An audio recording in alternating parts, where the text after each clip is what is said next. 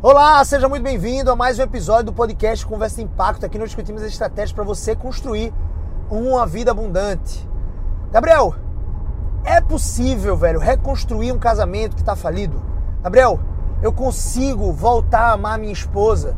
Todas essas perguntas eu recebo no meu Instagram e eu quero conversar com você sobre 10 princípios fundamentais e bíblicos para você construir um casamento abundante e amoroso. Você quer ter um casamento abundante e amoroso? Você que é solteiro aí, você quer desfrutar um dia, né, de uma companhia, de um cônjuge que glorifique a Deus e que juntos vocês possam glorificar esse Deus unidos num só propósito? Maravilha, então se conecta comigo aqui. Estamos no carro, né? Estou voltando agora é, para o escritório e nessa jornada eu quero te convidar para sentar aqui do meu lado. Vai ter um pouquinho mais de barulho, vai, mas é assim mesmo, se acostume com isso eu quero te convidar para sentar aqui do meu lado na carona e pegar uma carona comigo aqui no carro, beleza? Podcast no carro começando em 3, 2, 1, solta a vinheta Skywalker.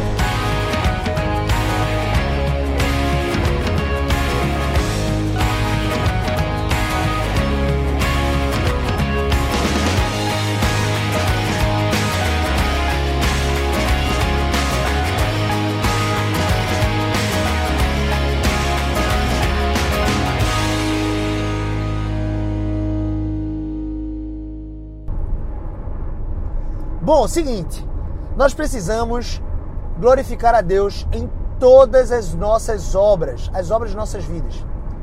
E é certo que o casamento é uma das principais áreas da vida humana, né? o que eu chamo de área 2.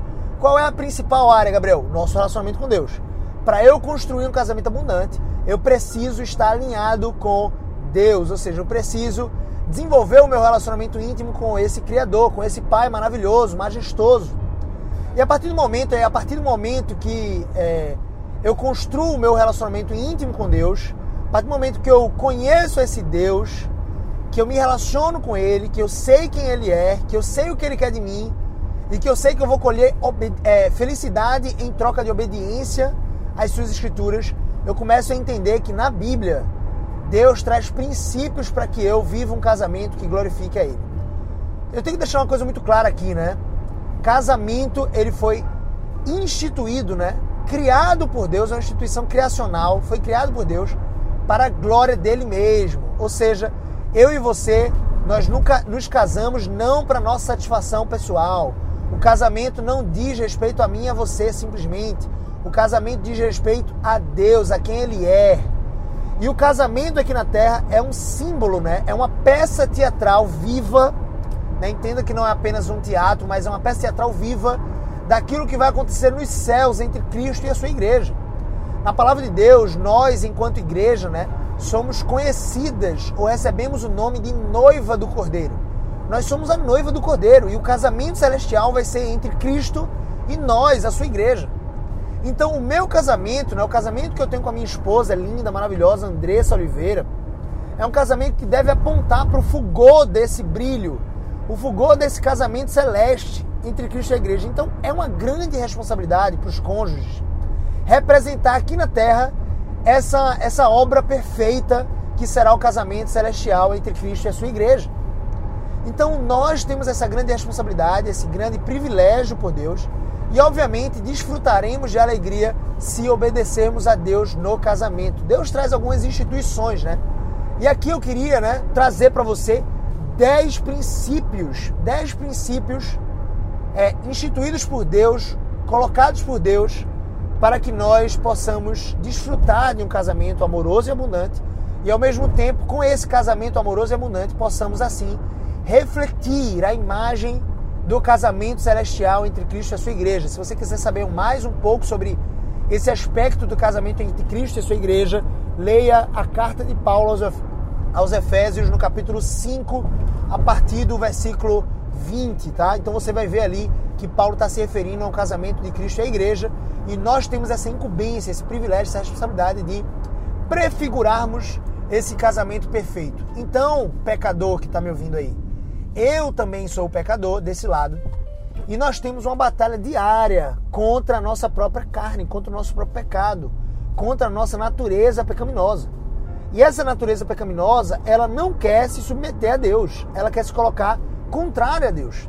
Então nós enfrentamos, né, nesse exercício de pôr em prática esses dez princípios bíblicos do casamento, nós enfrentamos uma luta. A primeira coisa que você precisa entender é isso. Uma luta interna para não obedecer esses dez princípios. Então eu coloquei em número de 10 aqui só para você entender de forma didática como se fossem aqui os 10 mandamentos para o casamento, né? É óbvio que existem outros princípios bíblicos, existem muito mais do que 10. Só que aqui eu não espero encerrar o assunto e eu espero trazer um mapa, né?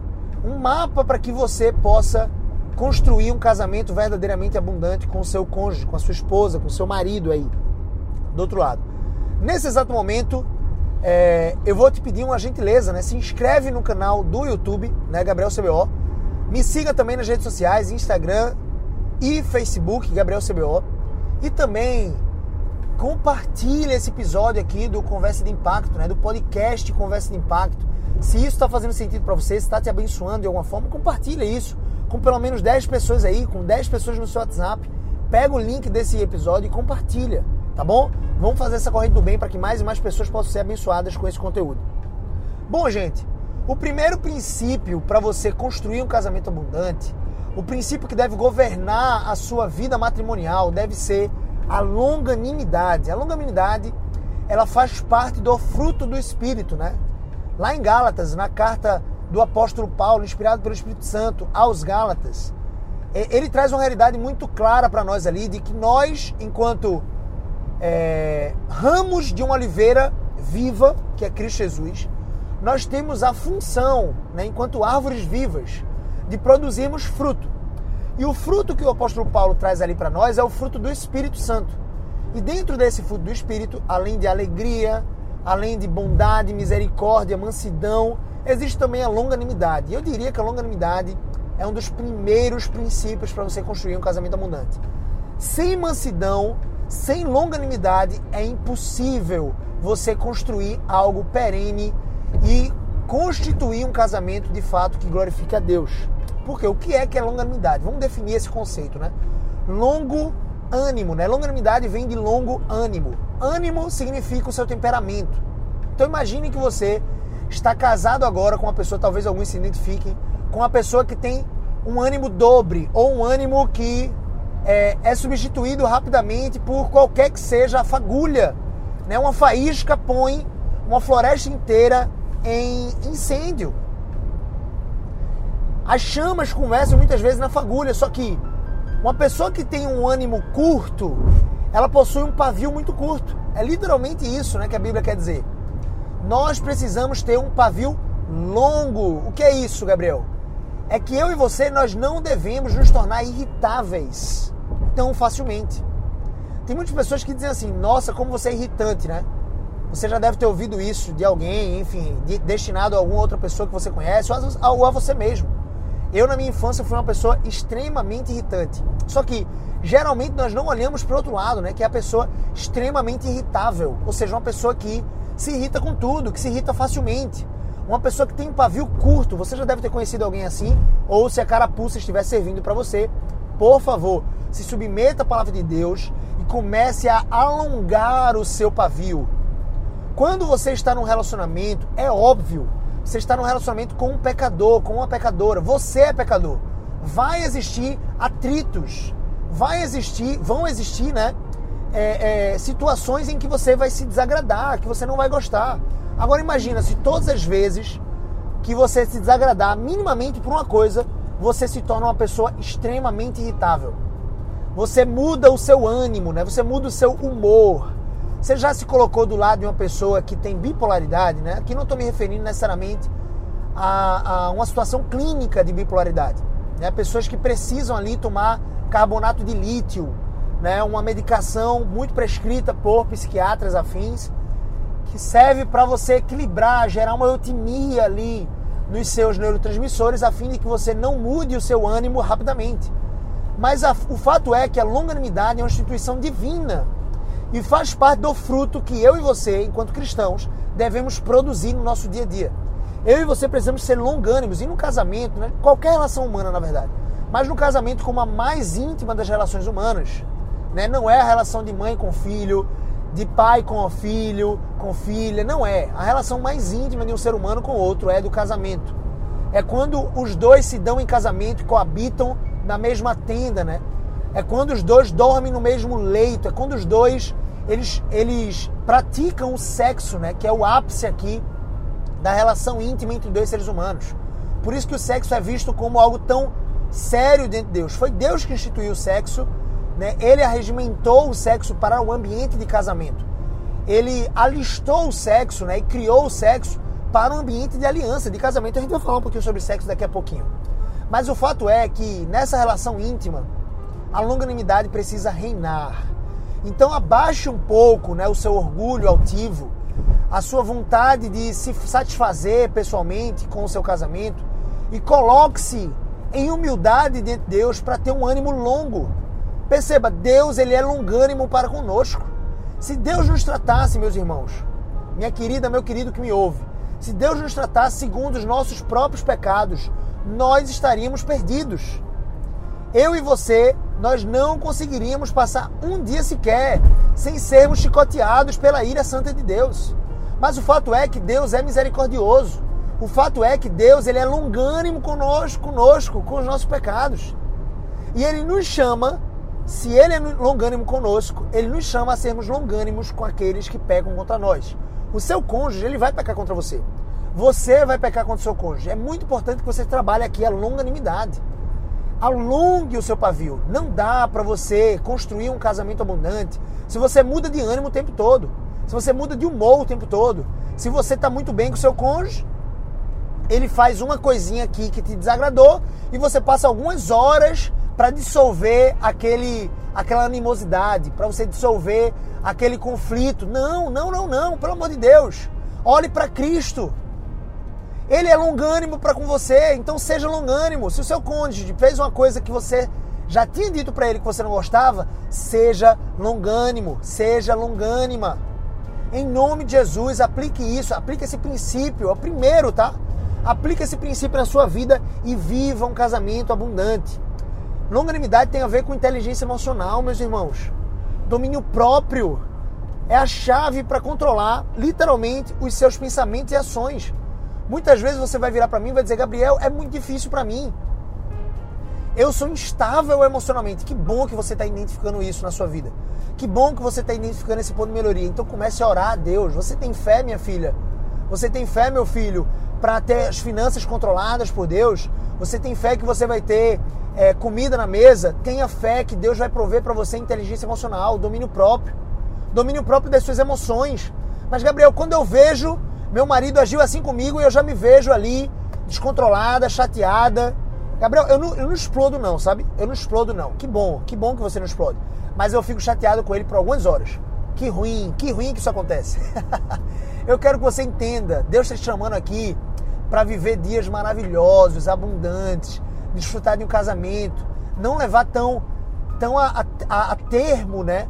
Os pecados mínimos do seu cônjuge. O que eu quero dizer é que você não deve necessariamente fechar os olhos para os pecados do seu cônjuge. Não é isso. Inclusive, Deus te colocou aqui como Natan do seu cônjuge. Você lembra do profeta Natan lá com o rei Davi? Se você não lembra, leia lá 1 Samuel, você vai ver é, esse episódio em que Natan ele trata o coração do rei Davi que estava em pecado. Mas o fato é que eu e você nós somos chamados por Deus para exortarmos o nosso cônjuge em amor. Em amor. É o que eu chamo de fazermos uma cirurgia espiritual.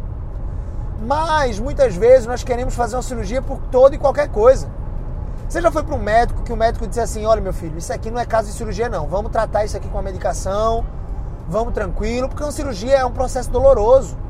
A cirurgia é um processo cuidadoso, requer cuidado, requer é, é, é, calma, requer procedimentos é, inteligíveis, né? sabedoria. Então não é tudo que você que seu cônjuge faz que você vai querer fazer uma cirurgia. Existem tratamentos que você deve fazer, né? Entre aspas aqui, eu estou usando uma metáfora, uma alegoria para você entender. Existem tratamentos mais simples que eu e você devemos tomar para exortar o nosso cônjuge. Eu e você, nós não devemos fechar os olhos para o pecado do nosso cônjuge, mas devemos, com certeza, olhar de forma mais acurada para o nosso próprio pecado. Você entende isso? É o que Jesus diz, ei, antes de olhar para o cisco no olho do seu irmão, olhe para a trave no seu olho. Então, antes de tratar de forma penosa os pecados do seu cônjuge, Comece a olhar com mais severidade para o seu próprio pecado. E comece a olhar com mais misericórdia, amor, longanimidade para o pecado do seu cônjuge, sim. Entenda o que eu quero dizer, meu irmão, minha irmã. Eu quero te convidar agora a fazer uma, uma meditação simples, tá? Reflita agora. Se o seu cônjuge, né? Se o seu cônjuge morresse hoje, aquilo pelo qual você brigou com ele ontem, né? Aquele motivo pelo qual você brigou com ele ontem, realmente valeria a pena? Você precisa refletir sobre a morte de, do seu ente querido, do seu cônjuge, do seu amado, da sua amada. Eu aprendi isso com um amigo, um parceiro muito, muito querido chamado Giga Mendonça. Giga Mendonça, ele diz assim: Gabriel, eu falo isso para os meus alunos e eu falo que a gente precisa começar a ter um pouco mais de inteligência nos nossos conflitos. Por que eu estou brigando com a minha esposa porque ela deixou a toalha em cima da cama? Ou, e geralmente isso acontece com os maridos, né? Porque eu estou brigando com meu esposo o tempo inteiro, trazendo amargura para o meu casamento, deixando meu coração cinzento porque ele está deixando a toalha em cima da cama. Ou porque ela esqueceu de, de abastecer o carro. Ou porque ela, de repente, é, esqueceu de fazer um pagamento. Ou porque ele esqueceu de. Porque eu estou brigando com meu cônjuge, poxa. Se ele morresse hoje, valeria a pena brigar por esse motivo? Valeria a pena discutir, ficar mal, chateado, chateada por esse motivo? É esse o convite que eu quero fazer para que você reflita agora e talvez isso mude todo o seu ambiente de casamento. Talvez isso mude toda a sua relação matrimonial com seu cônjuge. Talvez isso te faça entender como aplicar a longanimidade nos seus dias. Você percebe isso? Primeiro princípio, tenha longanimidade. O domínio próprio, a inteligência emocional estão relacionados aqui. É literalmente a chave que você precisa para controlar os seus pensamentos, ações, as suas palavras, Muitas pessoas que não têm longanimidade falam que não deveriam, ofendem o seu cônjuge.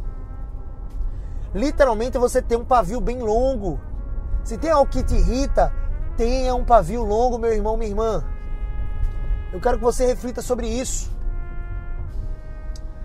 Segundo princípio importante bíblico aqui para você construir um casamento abundante. Admire, apoie e confie no seu cônjuge. Não dá para você se apaixonar, se aproximar, se tornar é, amoroso com alguém que você não confia, que você não apoia. Se o seu cônjuge já fez muita mancada em relação às suas finanças, em relação ao cuidado que ele deveria ter, o que ela deveria ter em relação ao seu ambiente familiar, apoie o seu cônjuge, ore por ele. Segundo princípio, admire, apoie e confie no seu cônjuge. terceiro princípio, muito relacionado com longanimidade, muito relacionado com o domínio próprio, inteligência emocional.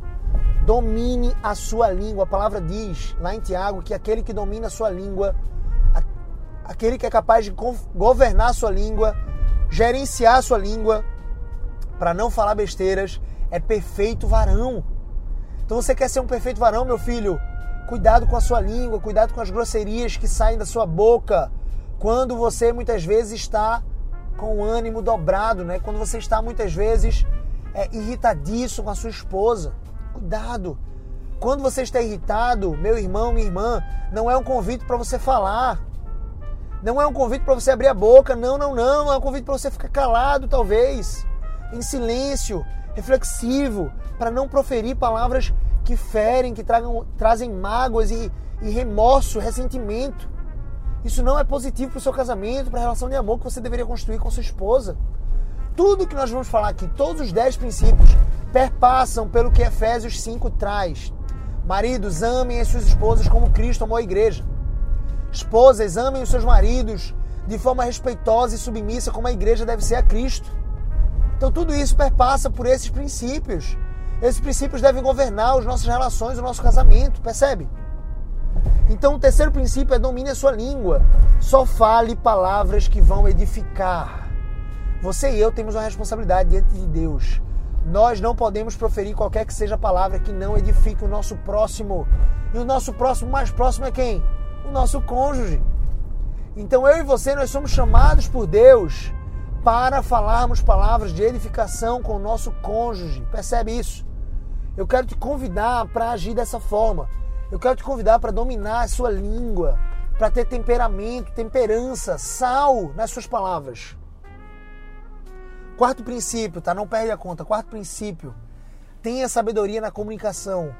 Como é que você vai falar com o seu cônjuge? O que você vai falar? Tenha sabedoria, aplique a sabedoria no seu dia a dia, na sua vida, no seu casamento.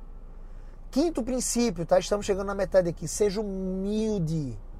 Você é o principal de todos os pecadores, diz a palavra de Deus. Não venha querer tirar o cisco do olho do seu cônjuge se você está, por exemplo, com uma trave no seu olho. Seja humilde, você é pecador, você é pecadora. Isso traz pra gente um panorama, né? uma perspectiva de que nós somos falhos. E se o meu cônjuge pecou contra mim, eu muito mais peco contra Deus. Humildade. Reconheça que você é o principal dos pecadores, o pior dos pecadores, como diz a palavra de Deus. E saiba que está casado com um pecador. Daí você tira, vão haver conflitos, vão, mas resolva isso com humildade diante de Deus.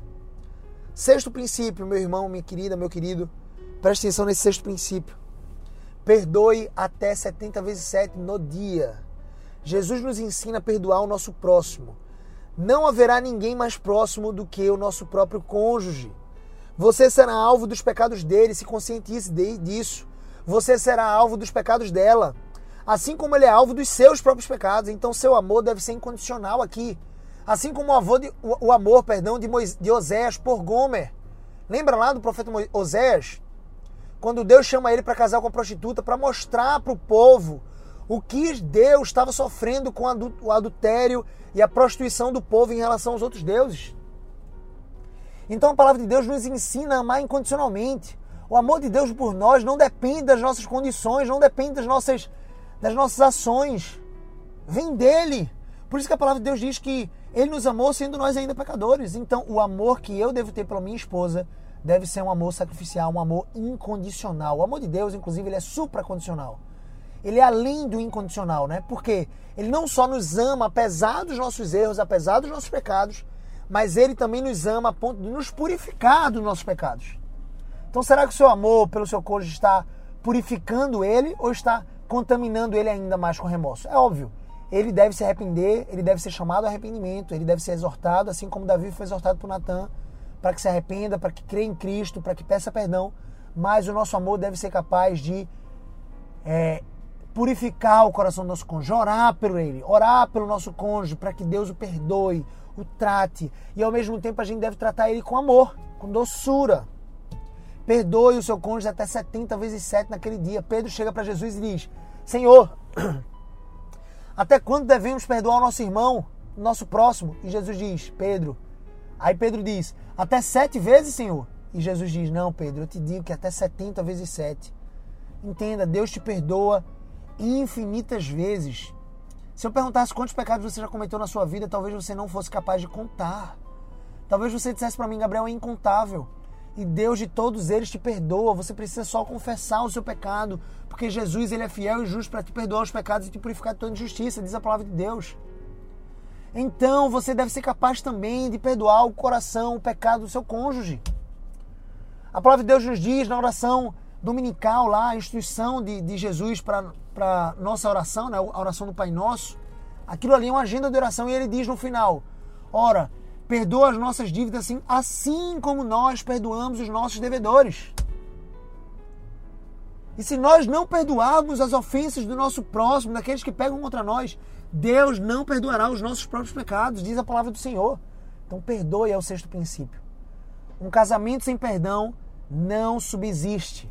Um casamento sem perdão não é abundante, porque você vai sofrer com os pecados do seu cônjuge, seu cônjuge vai sofrer com os seus pecados. Então precisa haver perdão. E perdão é abandonar, não mais cobrar aquela dívida. Todo pecado contra Deus é uma dívida, diz a palavra do Senhor. E quando eu peco contra o meu cônjuge, eu estou cometendo uma dívida contra Deus e uma dívida contra o meu cônjuge. E o perdão dele faz com que essa cédula de dívida seja rasgada diante dos meus olhos, a ponto do meu cônjuge não, me, não mais me cobrar isso. Então, lance no mar do esquecimento. Lance no mar do esquecimento. Perdoe. Tenha um amor incondicional. Sétimo princípio: seja interessado e cuidadoso com o seu cônjuge. Se você é mulher, seja interessada e cuidadosa com o seu cônjuge. Percebe? O zelo que protege, guarda e se interessa pelo outro é bom. Você está curioso para saber os projetos do seu cônjuge, você está curioso para saber como foi o dia do seu cônjuge. Você está interessado nele. Quando ele fala, as palavras dele são tão doces, as palavras dela são tão doces, independente de como são. Você, a doçura está nos seus olhos, não está na palavra.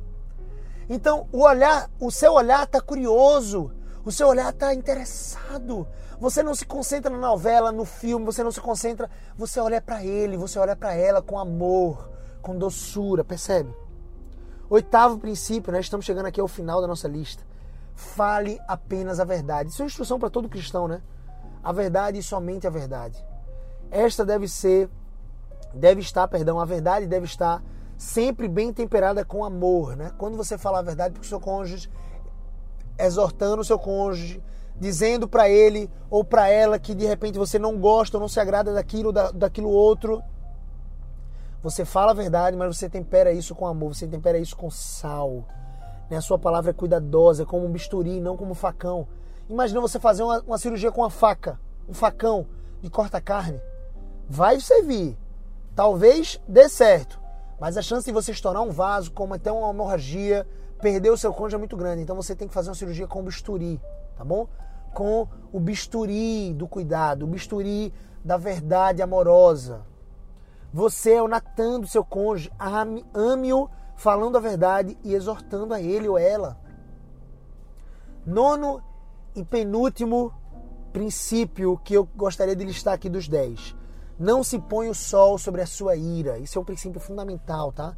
Eu e Andressa, a gente tem um combinado, eu e minha esposa, de não dormirmos até resolvermos, até estarmos juntinhos, apegados um ao outro. Pode estar tá doendo, pode ter doído o que ela fez, o que eu fiz, pode ter desagradado profundamente um ao outro, a grosseria, talvez a indiferença, talvez alguma outra atitude ou uma, uma omissão. Não só com a atitude, né? Nós pecamos, nós pecamos por omissão pelo fato de eu não ter feito uma coisa que ela esperava de mim, uma expectativa frustrada. Então, nós temos um combinado: não dormir irado um com o outro, para não amontoar remorso sobre o nosso casamento. Nós precisamos perdoar um ao outro antes que o sol se ponha, ou seja, antes de dormir. Você precisa perdoar, estar bem com seu cônjuge. Não deixe a ira se tornar rancor, cuidado. Indo dormir chateado ou magoado com seu cônjuge, isso vai acontecer cedo ou tarde. Então façam as pazes. Procure o seu cônjuge para fazer as pazes. Derrube, mortifique o orgulho que te afasta do seu cônjuge, que te afasta da humildade. E se aproxime do seu cônjuge amorosamente. Décimo e último princípio aqui da nossa lista. Cuide do seu corpo e experimente o prazer do sexo com regularidade e qualidade. Eu disse que a gente ia chegar no sexo. Muitas pessoas menosprezam o sexo no casamento, tá? Todo mundo sabe que é bom, Todo mundo sabe que é gostoso, que é um prazer, mas muitas pessoas menosprezam. O sexo, ele é o antídoto no seu casamento. Não faça sexo apenas quando as coisas estiverem todas muito bem ajustadinhas e boas. O sexo ele não é uma prerrogativa daquilo que está acontecendo bem no seu casamento. Pode ser uma consequência natural fazer sexo com seu cônjuge quando tudo vai bem? Pode.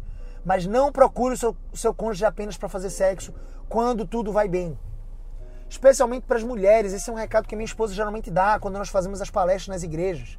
A minha esposa sim, se, se toma dessa responsabilidade de falar para as mulheres para não parecer que é um homem interessado aqui em que as mulheres ajam de forma diferente. Não. E a minha esposa diz assim: nós precisamos procurar o nosso cônjuge, nosso marido, para fazer sexo, mesmo quando as coisas não estão todas ajustadas. Confie no poder e na satisfação real do sexo, na intimidade sublime que o sexo proporciona. Deus colocou um prazer no sexo propositalmente, para que eu e você experimentemos aquelas delícias que experimentaremos na nossa relação com Cristo. Lembra do começo do nosso episódio aqui do podcast? O nosso casamento, ele representa a intimidade e o casamento de Cristo com a sua igreja. É isso que o nosso casamento representa. E a intimidade de Cristo com a sua igreja nos céus será muito maior do que o prazer sexual que nós experimentamos aqui nessa terra. E olha que o prazer sexual é maravilhoso, viu, gente? Para quem não é casado ainda, espere até o casamento para você desfrutar desse relacionamento, dessa delícia que é o sexo. Mas para aqueles que são casados, usufrua dessas delícias. E óbvio, aqui um recado especial para os homens: conquiste a sua esposa todos os dias, homem. Tem gente que pensa assim: já casei, agora vou relaxar, agora vou ficar barrigudo, tomar enfim, comer muita besteira, não preciso mais me esforçar. Não!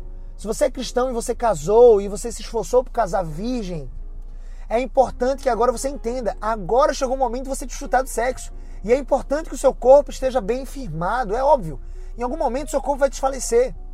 Mas olha, eu, sempre digo isso: se você tem menos de 60 anos e você não faz sexo, tem alguma coisa errada com seu cônjuge. Tem alguma coisa errada. É óbvio, regularidade, frequência, né, é algo que se ajusta com o cônjuge. Por exemplo, você pode chegar para o seu cônjuge e alinhar isso com ele. Amor, para mim é muito importante que a gente faça sexo três vezes por semana. Talvez ela diga assim: não, meu amor, para mim faz muito sentido a gente fazer duas vezes por semana, para mim tá bom. E aí você vai alinhando um e outro. Talvez você diga: não, meu amor, eu gosto, eu gostaria de fazer sexo todo dia. E ela vai dizer: meu amor, vamos fazer só três vezes por semana? Para mim estaria uma satisfação, um dia sim, um dia não, seria legal. Ou então, não, amor, vamos fazer sexo uma vez por semana. E aí você vai conversando alinhando. Não, amor, eu não concordo com isso. Eu acho que eu preciso disso. Eu espero que você entenda. E você vai alinhando, vai falando abertamente sobre isso. Converse, amigavelmente, amorosamente, para conversar com seu cônjuge sobre esses assuntos. Não espere estar explodindo, né? Com a ausência de sexo. Fazem duas semanas que você não faz, você tá louco para fazer sexo e você chega para ela história e diz assim: "Ó, oh, preciso fazer sexo, vamos lá". Não vai dar certo tá? Experimente alinhar as expectativas. Leia 1 Coríntios junto com a sua esposa. Veja o que Paulo diz sobre é, o hábito, né? a frequência de fazer sexo. Paulo diz, ele não ignora o elefante na sala, né? o elefante branco na sala. O sexo é algo muito importante, então Paulo gasta um capítulo inteiro falando sobre esse assunto para os casamentos, para os casados. Paulo diz que o sexo ele não deve ser negociado, servir de barganha. Eu faço sexo com você hoje se você fizer isso. Se você fizer aquilo, de noite tem aquilo, tem aquilo, tem o sexo. Não, não é barganha, não é, um, não é uma, um, algo que você possa negociar no seu casamento, é uma obrigação. E uma obrigação prazerosa. Olha que maravilha. Deus nos colocou essa obrigação, não, que peso dessa obrigação. Mas enfim, essa obrigação é uma obrigação prazerosa para nós, mas deve ser vista com diligência. Às vezes você vai precisar se esforçar para fazer sexo com o seu cônjuge. Às vezes você não está com vontade, mas você vai se esforçar. Porque Paulo diz que você não deve negar o seu corpo, porque o seu corpo não é mais seu, é seu cônjuge. E o corpo do seu cônjuge não é mais dele, é seu. Então, se o meu corpo não é mais meu, eu tenho que cuidar do meu corpo. Praticar exercícios físicos, cuidar da minha alimentação. Preciso manter o, manter o vigor, manter a disposição, a energia, a saúde, para poder fazer ali o sexo com a minha esposa, com o meu marido, enfim, com o seu cônjuge. É muito importante você entender esse princípio de cuidar do seu corpo. E você entender que você não deve negar o seu corpo para o seu cônjuge. Mas é óbvio, maridos e esposas, não deve ser algo manual. Não é, você não está fazendo sexo como um boneco parado, paralisado. Não, é importante que você participe, que você entregue, que você ame o seu cônjuge ali naquele ato sexual. Então é importante que vocês pensem dessa forma, concordemente. Alinhe as suas expectativas. Coloque para o seu cônjuge, talvez você nunca falou para o seu cônjuge qual era a sua expectativa no sexo como você gostaria que ela te satisfizesse. Mas claro, homens, cuidado aqui. Né? Muitos homens mergulham em pornografia e querem agora confundir suas esposas com prostitutas. Não!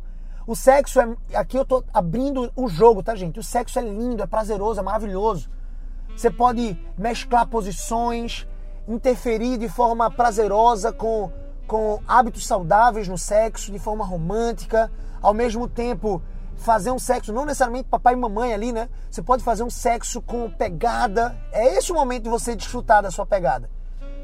Antes, quando você namorava, não era o momento de você ter pegada, mas agora no casamento é o momento de você ter pegada. Homens, tenham pegada. Mas ao mesmo tempo sejam românticos, sejam amorosos, cuidadosos com as suas esposas, para não tratarem ela com violência no ato sexual, para que ela tenha prazer também. Olha, no sexo, gente, aqui eu vou governando aqui o, o último princípio, né? O décimo princípio, no sexo, você deve buscar a satisfação do seu cônjuge e o seu cônjuge deve buscar a sua satisfação. Você deve se satisfazer no, na satisfação do seu cônjuge e o seu cônjuge deve se satisfazer na sua satisfação. Esse é o princípio bíblico. O que não significa que você vai fazer algo antibíblico ou algo que a Bíblia não, não expressa, né? Enfim, a Bíblia diz claramente que nós devemos desfrutar. Leia cantares com seu cônjuge. Leia cantares para sua esposa. Ali, o livro de cantares, né, Cântico dos Cânticos, reflete muito bem o casamento. As delícias dos sexos, do, do sexo, os seios da sua esposa devem te satisfazer. O carinho, as palavras doces do seu cônjuge, do seu marido, ao mesmo tempo a virilidade dele, né, no sexo ali, deve te satisfazer, mulher. Isso foi posto por Deus para o nosso bem. Para o nosso bem, para o bem do casamento. Não existe casamento, entenda isso. Havendo a possibilidade, claro, e não havendo ali uma, uma, um impedimento por, por causa de saúde ou algo do tipo, mas havendo a possibilidade de haver sexo, não existe casamento que seja abundante, próspero, que glorifica a Deus sem sexo. Aprenda isso. Casamento sem sexo é amizade, não é casamento. Então, se hoje você está vivendo uma vida sexual remissa, relapsa, se você não está vivendo uma vida sexual saudável, não busque colocar a culpa no seu cônjuge. Assuma a responsabilidade e busque o seu cônjuge para desfrutar do sexo. Alinhe as expectativas. Mulheres, ensinem os seus, os seus maridos como você gosta de ser satisfeita no sexo. Aonde ele deve tocar, o que ele deve fazer. Ensine-o. Mostre para ele. E à medida que vocês forem praticando, né, a repetição é a mãe da habilidade. À medida que vocês forem praticando, vocês vão ali desfrutar de um sexo cada vez melhor, cada vez mais gostoso. Homens, ensinem as suas esposas como elas devem fazer de forma amorosa. Cuidado, não mescle pornografia. Se você já se contaminou com pornografia alguma vez na sua vida, se arrependa do seu pecado, peça perdão a Deus. Peça misericórdia a Deus para purificar a sua mente, para você não confundir a sua esposa com uma prostituta e não trazer para você o padrão de satisfação que um ator pornográfico traz. Não, não faça isso. Não traga vitupério contra o seu leito. Não traga é, injúria contra o seu casamento. Haja amorosamente com a sua esposa. É, é, tinha um pastor que, que eu amava, eu amo muito, enfim. Ele ainda é pastor, não é mais o meu pastor, mas ele dizia assim que no casamento nós devemos ter 99% de doçura e pureza e 1%, e aqui entendo o que ele dizia, né? 1% de um pouco de cafajestagem. Né? Cafajestagem não é procurar em outras mulheres satisfação sexual, em outros homens, não, não, não. Cafajestagem, o, o, o ser um pouco cafajeste dentro do casamento significa que você não vai ser aquela pessoa dura como uma tábua no sexo. Você vai procurar é, malemolência, você vai procurar é, delícias no, seu, no sexo, no, no, no seio da sua esposa né, no vigor do seu marido. Independente de como esteja hoje o corpo físico do seu marido, da sua esposa. O sexo é prazeroso, né? O prazer do sexo não está naquilo que a gente vê. não necessariamente. Isso seria sensualidade, está nos nossos nervos, né? nos membros sexuais que Deus nos deu. Ele criou a vagina e o pênis, ele criou isso. E ele colocou nervos ali para que nós tivéssemos prazer, deleite. Olha que interessante. Então, independente de você estar tá barrigudinho ou barrigudinha, é óbvio, aqui eu faço um convite para você buscar uma dieta, buscar exercícios físicos, ter vitalidade, ter disposição, ter energia. Mas o sexo, o prazer não vem disso, é uma delícia. Então, experimente o sexo no seu casamento, tá? Experimente. Gente, se você acha, meu querido, minha querida, meu irmão, minha irmã, se você acha que esse conteúdo vai ajudar e vai abençoar a vida de alguém que você conhece, ou do seu próprio cônjuge. Se você acha que ele deveria estar alinhado com esses princípios que eu compartilhei aqui, compartilhe esse episódio aqui do podcast Conversa de Impacto com os seus cônjuges. Eu acredito que vai ser de grande valor para a sua vida e para a vida dessas pessoas. Me ajude a abençoar através desse conteúdo bíblico mais e mais vidas, tá bom? Deus te abençoe. Aqui nós trouxemos 10 princípios para você é, governar a sua vida, o seu casamento e construir como um prédio, tá? Tijolinho por tijolinho, é todo dia fazendo isso. Construir um casamento abundante que glorifica a Deus e que reflete. Infelizmente, nós não vamos conseguir refletir de forma perfeita ainda nesse mundo, por conta do nosso pecado, mas que reflete, buscando a perfeição desse, desse reflexo, o casamento de Cristo com a sua igreja. Então, meu irmão, minha irmã, Deus te abençoe. Eu vou fazer uma oração por você nesse exato momento. E eu espero que Deus fale profundamente no seu coração e que você aplique esses princípios no seu casamento. Senhor nosso Deus e Pai, abençoa esse meu irmão, essa minha irmã que está assistindo, escutando esse podcast com esse impacto nesse exato momento. Abençoa para que o seu casamento seja transformado por essas verdades. Que o seu cônjuge e também essa pessoa, Senhor Deus, que está ouvindo uh, o podcast Conversa Impacto, possam se empenhar por aplicar esses dez princípios.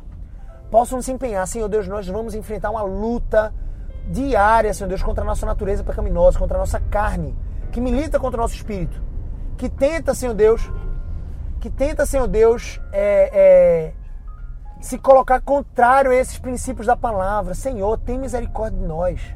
Nos ajuda a aplicar esses princípios, dez princípios aqui.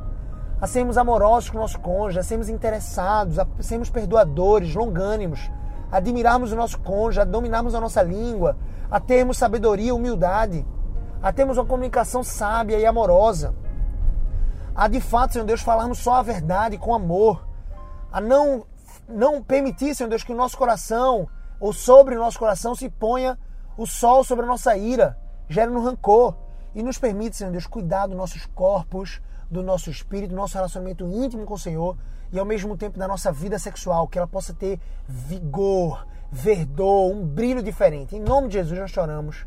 Eu te oro pela vida dos meus irmãos, também pelo meu próprio casamento. Amém. Eu queria terminar dizendo isso, tá? A vida matrimonial, conjugal, de um casal que pratica o sexo, né? De forma consistente, prazerosa, regular. A vida desse casal, eles refletem um brilho diferente. Eles emanam um brilho diferente. Você consegue ver um casal quando eles têm uma relação íntima. Você consegue ver um casal que tem um verdor diferente, que tem um brilho diferente, porque eles têm uma relação íntima sexual, que se reflete também é, no sexo. Então Deus te abençoe, te dê uma vida matrimonial agradável dele, que glorifique a Deus e que você possa desfrutar de uma vida matrimonial sexualmente ativa e agradável, que glorifique ao Senhor. Amém? Deus te abençoe. Trouxemos aqui verdades em amor para você, verdade nua e crua aí, disposta. Se Paulo e Deus mesmo, inspirado na, na sua palavra, não menosprezou esses princípios, não menosprezou essas verdades que eu compartilhei com você, eu também não poderia ser irresponsável a ponto de menosprezar esses princípios. E eu precisava falar abertamente para os maridos e esposas sobre esses assuntos, tá bom? Se você faz parte de, de algum ministério na sua igreja, se você é líder de ministério, se você, enfim, é pastor e gostaria de é, ter uma palestra minha e da minha esposa, né, Andressa, sobre casamento, eu ficaria muito feliz se você entrasse em contato no número 81, DDD 81 998951299. Vou repetir aqui, DDD 81 998951299 ou então pelo Instagram Gabriel CBO, você pode entrar lá no direct, mandar uma mensagem e agendar a sua palestra, tá bom? Para sua igreja, para o seu encontro de casais, para o seu acampamento de casais. Você pode agendar essa palestra e eu espero em Deus poder ser instrumento, assim junto com a minha esposa, de bênçãos na vida dos casais da sua igreja, tá bom? Não se esqueça de se inscrever no canal do YouTube, Gabriel CBO. Se inscreva também é, no meu Instagram, Gabriel CBO. E entre no grupo do Telegram, Gabriel CBO também. O link está lá na bio do meu perfil do Instagram e você pode entrar no grupo do Telegram para desfrutar de conteúdos exclusivos, tá bom? Deus abençoe sua vida, o seu matrimônio e saiba, você só tem como construir um casamento abundante seguindo esses 10 princípios se você de fato, se você de fato buscar a presença do Senhor, se você de fato buscar intimidade com o nosso Deus para poder glorificar o nome dele aplicando esses princípios. Não vai ser fácil, você vai enfrentar uma luta diária contra o seu próprio pecado, contra a sua própria carne, mas saiba, Deus nos dá vitória sobre essas coisas, para que nós possamos glorificar a Ele. Amém? Deus te abençoe, tamo junto, conta comigo. Esse podcast é um oferecimento da Eco Prime International Christian School, Impacto Learning, treinamento profissional online, conversa de impacto, o meu evento ao vivo é, e presencial. Nós temos também a versão do Conversa Impacto Online. Você pode ficar ligado no Instagram e no YouTube. Eu divulgo mais sobre esse assunto. E também o um oferecimento do melhor editor de podcasts desse planeta, Lucas Rodrigues, Lucas Skywalker. Skywalker, obrigado mais uma vez por mais um podcast. Eu louvo a Deus pela sua vida e estamos sempre juntos. Ó, até a próxima. Valeu. Tchau.